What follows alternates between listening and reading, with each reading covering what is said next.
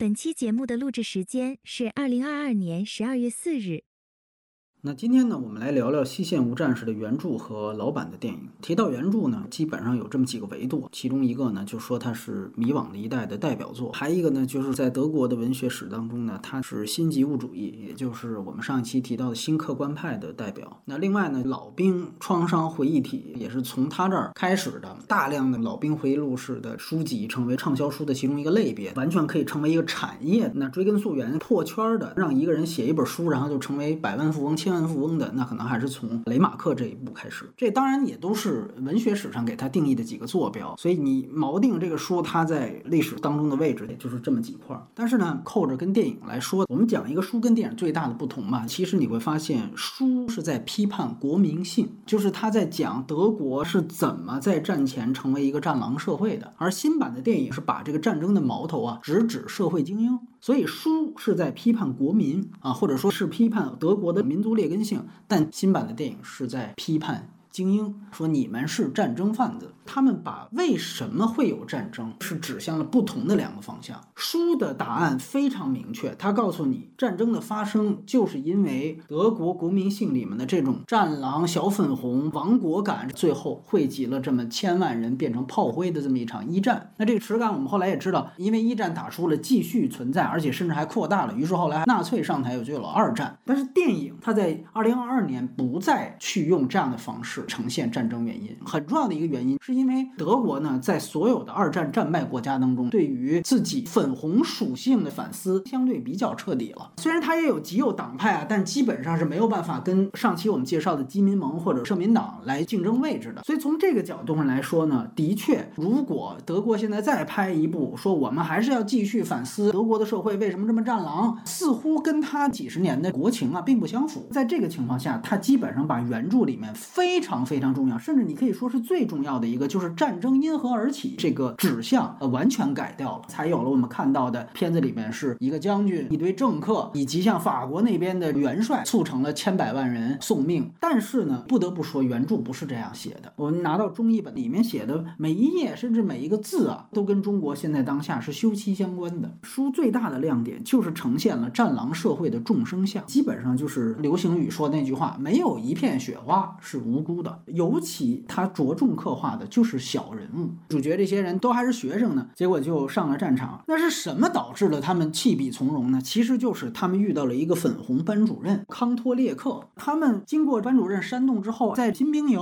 遇到了一个虐待狂一样的教官。叫西摩尔史托斯，这两个人物构成了整个书的前半本。新版电影当中完全被删掉了，但这两个人物就是原著作者雷马克明确要写的所谓战狼社会众生相最重要的两笔，那其实就是教育者。他的书当中每隔几页就反思德国的教育为什么这样，为什么是这样的老师煽动和鼓动我们，导致了我们最后所有人都死了。这个是他的一个非常重要的一个角色和一对人物关系。老版电影呢也把这。一段写的非常清楚，而且呢，粉红班主任特别的有心计啊，在煽动让大家参军的时候呢，故意挑他们班最怂的一个胖子，就属于那种三脚踹不出一个屁的那个叫贝姆。他呢挺胆小的，就说你是不是懦夫？你是不是德国的叫钢铁青年？哎，当时就是忽悠说你们得当钢铁青年。结果这个胖子呢也不敢说什么，这老师就点着名的就骂他。最后呢，他就答应主动去参军。虽然这些适龄的早晚可能会被征兵令给征召，但是这四五个主角是还没等到征兵令下来，自己就自愿跑到征兵营那儿就去参军了。那这个自愿就是来源于粉红班主任的动员。他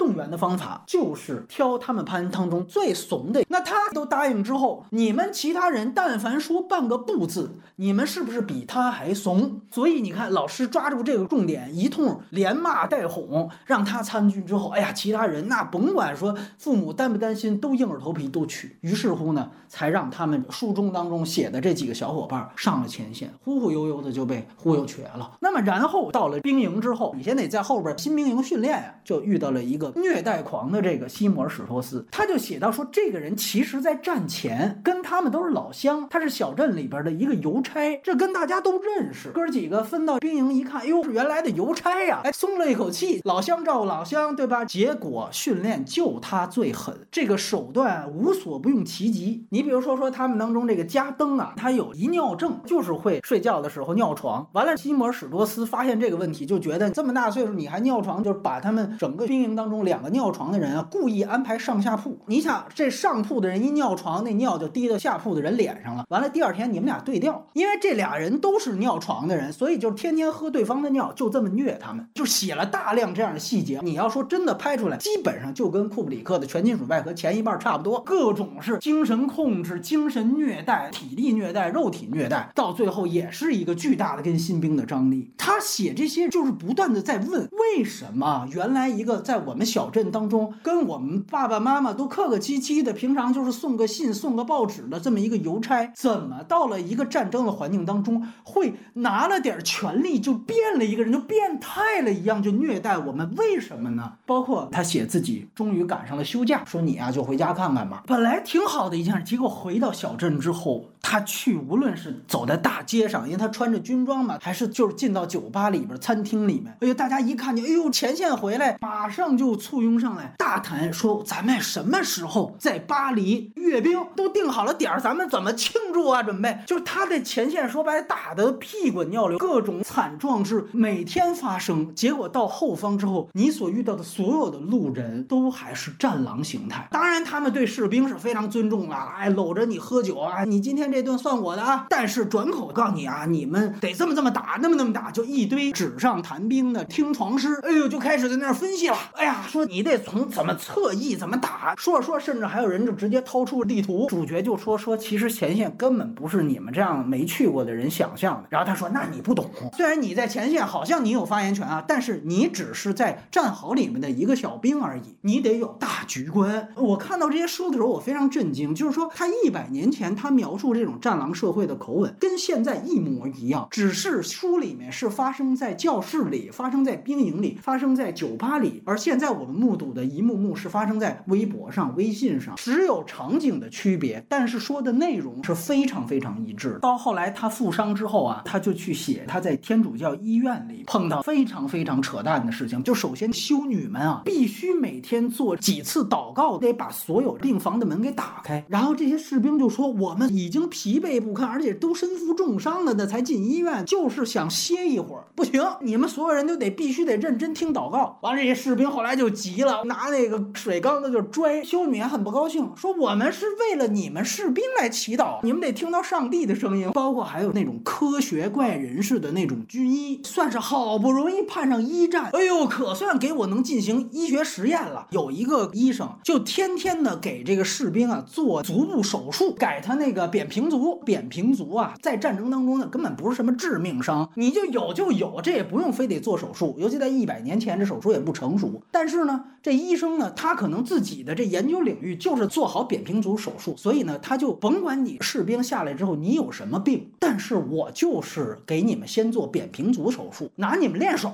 说白了就是，然后说基本上做完之后，大部分人就直接就致残了。但是呢，也没有任何责任。你要致残，那肯定是敌人的锅嘛，对不对？就正好就成为他们这个练手的素材了。还有一批军医，无论你伤残到什么程度，我都。鉴定你可以回去前线，因为德国快战败的时候呢，缺兵少将，怎么办呢？就把一些已经不能上战场的炮灰耗材，就也故意鉴定为说他没问题，他可以去。就是我已经完全不是以科学为准绳了，完全就是看政治、看形势。这些医生早就已经失去了自己的良心了。通篇他写的其实是这些人，是不是新版电力一个都没有啊？但你会发现这些人都是小人物，所以这是书跟电影最大。的不同就是他勾勒了一战时期在德国的这个战狼众生相、粉红众生相，而这些众生相没有几个是那种精英阶层，从来没有，因为他写的都是这个士兵，男主角保罗目之所及的人。除了书中有一个情节，就是德皇来前线检阅，就那么一回，他见着说：“哎呦，皇帝长这样。”除此之外，估计比上尉更高级的人他就没见过，所以他写的所有人都是小人物，而就就是这一个又一个的小人物，把德国把他们推上了前线，推上了炮火之下。这个也许对于一个二零二二年的德国社会来讲，人家现在社会最大焦虑都是他们往梵高的画上泼油漆，我要注意环保，人家都发展到那地步了。他确实在做新版改编的时候不会还去这么写，这个我是理解的，就他这个改编思路。但是如果放到中国当下来看，那显然原著里面呈现的这个表意啊更有现实性。我读这本书的时候，正好就是北京的那个叫什么天通苑，就是一帮居委会的所谓软肋帮嘛。啊，什么他儿子是软肋，找一黑地儿拘押三天。其实你说这些人他是多大的官吗？哎呦，说他都怎么着了，并不是吧？可能就是我们每天打交道的小区保安、街道大妈、朝阳大妈、大白。可为什么就是这样的人，他有了一点点权利，他就刁难别人、欺负别人呢？所以我看到西摩尔史托斯的时候，他原来就是一个普通的邮差。三零版电影改的就很好，他把这条线提炼出来了。第一幕第二个镜头吧，就是这个邮差给这个保罗他们家送信。哎呀，这个人你看就是一个慈祥大叔，怎么掌握了一点点权力，立刻就变态了呢？这个书讨论的是这个事儿，他不写社民党的党魁又怎么着了？那个弗雷德里希将军，他爸爸原来跟着俾兹麦打仗啊，他又怎么要挽尊了？他不写这个，这些事儿我看不到，我也不知道那些社会精英怎么着，我不管，我只知道我周围为什么一个一个人都。变成了这个样子，这是原著现在去读的一个很重要的一点，我也挺推荐的啊。他就是在写，如果说这里有战犯的话，这些战犯不是什么大人物，是每一个小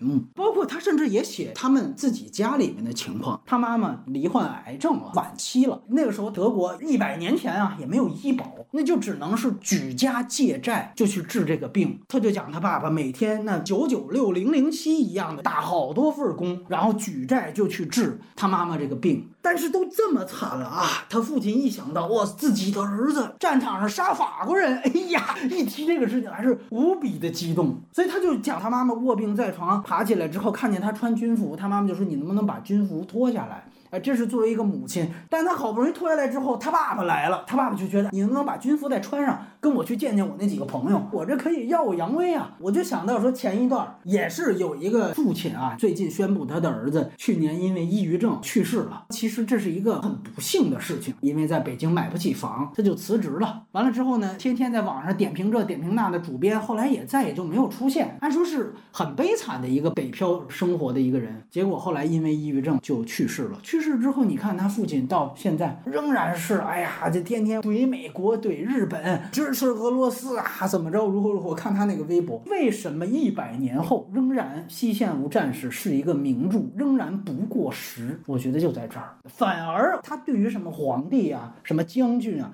那些段落琢磨甚少。咱们都说啊，这个书是反战，怎么反战？反对谁？我记得《红海行动》上映的时候，那导演出来也说我们这是反战电影啊。但是我想说，反战从来不是一句空话，你要落实到一个一个字，它是什么？它不是一本大骂傻逼政客的书，它是一本真正反思国民性的书。德皇是野心家吗？兴登堡是野心家吗？还是法国某个高级将领福煦是野心家吗？是他们导致战争吗？这我不知道，我就是一前线小兵，我他妈没想那么远。我觉得就是我的班主任，我觉得就是那个军训的教官，我觉得就是那个像他妈北京的哥一般的中年油腻男的亲戚或者邮差，甚至是我自己的父亲，是他们促成了这场战争。这就是《西线无战事》这本书想说的最大的价值。我只写我目光所及的这些所谓的小人物，已然雷霆万钧。反而在这个时候，我们回看电影，它因为之前我分析到的，无论是德国的国情的需要啊。还是他现在想喊话俄乌等等啊，他把所有的这些锅直接推给了某一两个政客、军人、野心家，这事儿就完了。他当然是一种保险的表达，所以这就谈到了整个这本书，它有一个非常大的在文风上的特点，就是它把很多残酷画面给散文化。它里面写的东西都非常非常残酷，但是呢，它的笔触啊永远非常的柔软。这个文风文笔和他所描述内容之间的两极反差是。给我印象最深的地方，形式与内容的反差。实话说，这几版电影都没有。当然，电影要有电影的形式风格的要求，该夸也夸了。但是小说里面，这是它最大的特点。如果你硬要找一种电影的触动方式呢，我想到的是《大佛普拉斯》里面啊，就一个镜头啊，偷看行车记录仪的那个菜头，后来被在公路上撞飞了。有一个镜头也算大佛名场面了啊，菜头被撞飞之后，在路边的阴沟里边摇到了一个用粉笔画的轮廓，再配上林生祥的极为抒情的音乐啊，一种低吟浅唱的方式去展示了一个小人物，就这么着就死掉了。就这一个镜头是最接近《西线无战事》原著的笔触，只是啊，他描述的战场上的那种死状，还都不是粉笔画出来的轮廓，而是炸成碎肉糊在胸墙上的一个人形肉饼。但是呢，他的笔触极度温柔。刚才我们提到的是战后的一个一个的人物，他还有几乎一半的笔墨是呈现。战场上的残酷，里面都是士兵的一千零一种死法。其实，哪怕到网飞这一版都已经是 R 级了，现在的特效也都能做到非常残酷的画面了，也没有敢把原著里真正触目惊心的一千零一种死法拍出来。我就记得他写一匹马，因为我们知道一战的时候还大量用马呀、骡子啊来拉军需物资啊，包括拉武器啊。他就讲他们刚到前线的时候，马被炸死、炸飞、炸成两截儿。突然他就看到前线阵地上一匹马。一边奔跑啊，一边留着肠子。马已经被炸开膛破肚了，但是呢，因为疼，发出那种非常凄惨的尖叫，然后一边尖叫一边奔跑。最后跑着跑着呢，那个马蹄就被那个肠子绊倒了。哎，他就写这么一幕，写了大概得有四五页。写的非常的美，他就讲那个信号弹打上去，就像烟火一样在夜空当中，然后这个信号弹缓缓的落下，远处呢就像雷鸣一般，还有炮火的声音，一匹马一边奔跑一边留着肠子，这种画面你新版电影你也没看到，但是你要回到一战的话，这样的场面非常非常多。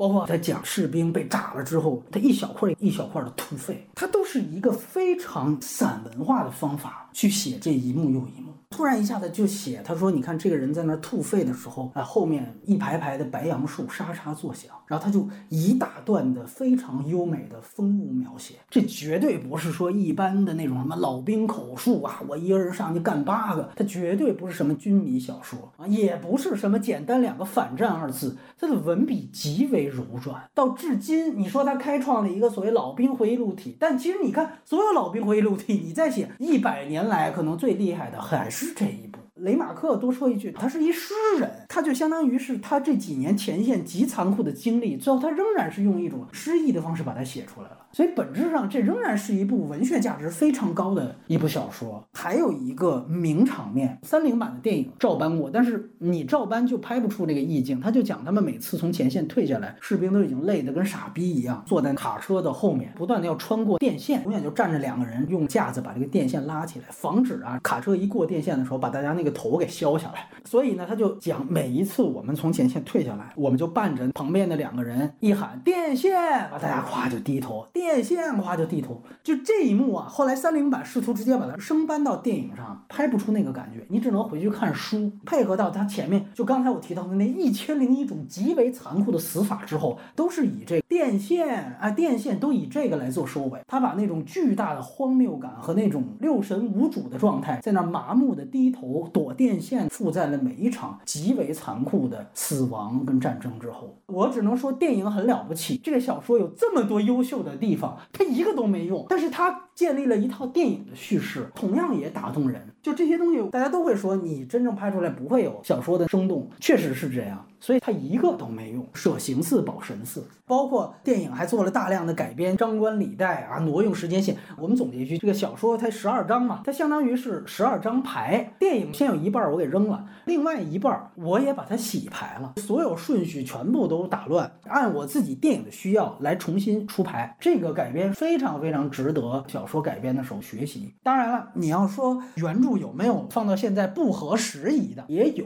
我说两点吧，首先就是它里面还是有点种族歧视啊，谈到了一部分这个黑人军队，就是它其实片中相对轻松的段落，放现在看全是政治不正确。他说的黑人军队啊，相对来说就比较蠢，原话差不多就这意思。说虽然啊。他们这个就是在夜里哈，确实是自带迷彩效果。首先，这个话题放到现在西方就很犯忌，对不对？但是说呢，说这黑人的蠢，他有一点是什么呢？他们忍不住抽烟，导致这法国人就照那红点打，说一打一个准儿。就像这种段落，那你说为什么你这个新版电影没照原著拍？我操，那是拍不了，拍完网飞直接破产了。你咱也得有一说一，原著有一些东西你放到现在是没法写。那你回去你去就问说雷马克，你这什么种族歧视这些东西？他当时无论他就是作为小镇的一个诗人，还是作为一个前线士兵，他是没有这方面的知识的，就他还是有他作为一个作家的局限性。这当然也是时代局限性啊，包括他所有的写法都是我出现一个战争场景，突然就颅内就开始联想啊，我想到战前的生活。首先也很不好改电影啊，另外呢，可能有个别的段落能有点矫情，就比如说电影里也拍的就是弹坑里面救敌人。的那段，他捅死了一个法国人，法国人快死的时候，他突然一下子又回过神儿，觉得其实他跟我是一样的，所以他又想救对方。但是你要回去看书呢，反而你会觉得电影拍的更精炼一些。书里边，哎呦，那段超长，然后大量的都是他对于自己的这种反思，对自己不该杀这个人的一些状态描写。虽然可能那是他前线自己的经历，但是我觉得他肯定是加了很多他在战后对战争的反思，就附在了那一段上面。所以这个小说有零星的这么几个段落啊，可能稍微有点矫情。当然这个因人而异，可能还有人觉得这这反思还不够呢。所以呢，确实我挺推荐给当下的观众或读者去读的，尤其。你如果对这个《西线无战士》电影你觉得挺好的，有时间你可以去读一读。就原来你比如说你哥哥三四年前我们去读，你可能就拿它当一个什么西方经典。我觉得现在他对于尤其是战狼社会的这种全方位的人物描写，那写的极为生动啊，而且他的笔处是非常温柔的，他不是特别尖刻。哎呀，这傻逼，我操，那个他妈战狼，他不是这样的，他只是不理解，就是他们为什么要这样做呀？其实他到最后也是把这个疑问抛给了大家，甚至抛给了一百年之后的我们，而这个疑问到现在仍然有回响。当然还建议大家买正版啊，因为这个书其实是在中国有至少是有十几种译本，其中你能看到还有林语堂给这个书的作序，就是因为他的一个亲戚是一个翻译家翻译过一版。但是现在三种主流译本分别是朱文版，还有前两年刚出的江乙版，还有严辉玲版，台版也是他。这三个版本是现在目前阅读量最高的三个。我这次还特地找了会德语的朋友帮我们去看了看哪个更准确，因为目前你要搜什么豆瓣这些主流的平台，大家可能主推。中文版，朱文呢确实是中国的一个比较有名的翻译家，他的中文文笔是非常棒的。但是我不得不说，朱文版是一个二手译本，它是根据英译本和俄语译本翻译的，所以呢，对比德语原著，它其实有相当大的错译。严辉玲跟江乙都是德语学者或者德语翻译。家，所以他们对于《西线无战事》都是德语直译。的。如果你想追求读着比较接地气儿，可能朱文版会比较对你的胃口。但是，比如我们是个电影节目，希望大家看完新版电影，真正能够体会到原著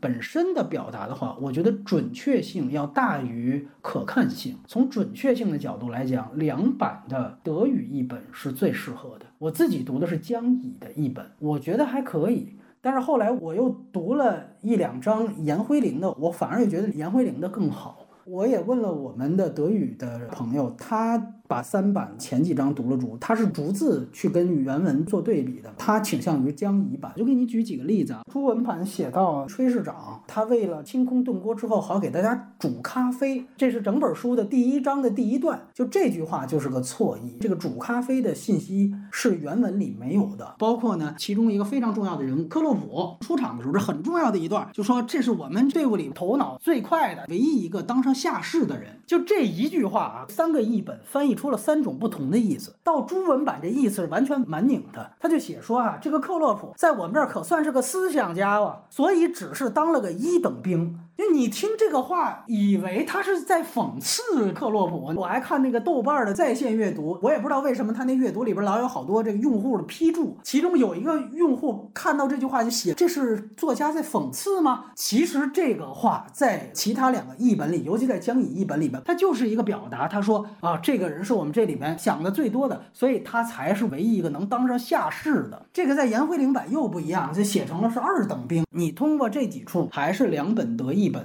是更准确的，因为我们一谈到原著的时候，往往说的一句话就是最保险的方法是自己看原著，但是因为这个原著是德语，我估计也不是太多人懂。一个好的译本是非常非常重要的。包括我甚至在说，就是《西线无战事》这个书名本身可能都没有把原著里边的一个双关给表达出来。它原著里边有点讽刺德军当时那个新闻联播啊，《环球日报》里边那种丧事喜办，西线没啥新鲜事儿，是因为当时啊，德军也是报喜不报忧，东线那边的变动和进展啊比较大，所以呢，德国的这些官媒他就总是吹东线，西线呢死的人特别特别多，几年都基本没什么进展，所以每天在做战报的时候，东线我们怎么牛逼，之后到西线就说啊，西线没啥新鲜事儿。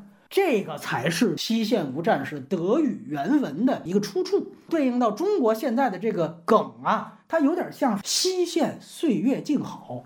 把这句话故意提炼出来，就有这个讽刺之意在。你想，我们这么多人死，一千零一种死法，但是我的标题只是西线无战事。最后再讲一讲三零版的电影，也非常非常重要。它是奥斯卡最佳影片，也是整个有声战争片的一个鼻祖之一。跟他同一年的，就是我们在上期介绍过的 G.W. 帕斯特的《西线战场一九一八》。大家最印象深刻的就是他片尾也是纯原创的一个。独属于电影的名场面，这个名场面也成为了几乎是整个影史十大什么影片结尾，我觉得都可以至少列到候选上。就是最后这个士兵前线战壕的时候，看到了一只蝴蝶，他就像灵魂出窍一样，伸手去抓蝴蝶，一伸手，对方的狙击手就看到了，直接就把他打死了。电影呢就定格在了一只手的大特写，离那只蝴蝶只差几厘米。而且呢，电影为了写这样情节啊，他还之前特地在休假的段落铺垫了保罗小时候是喜欢做蝴蝶标本的。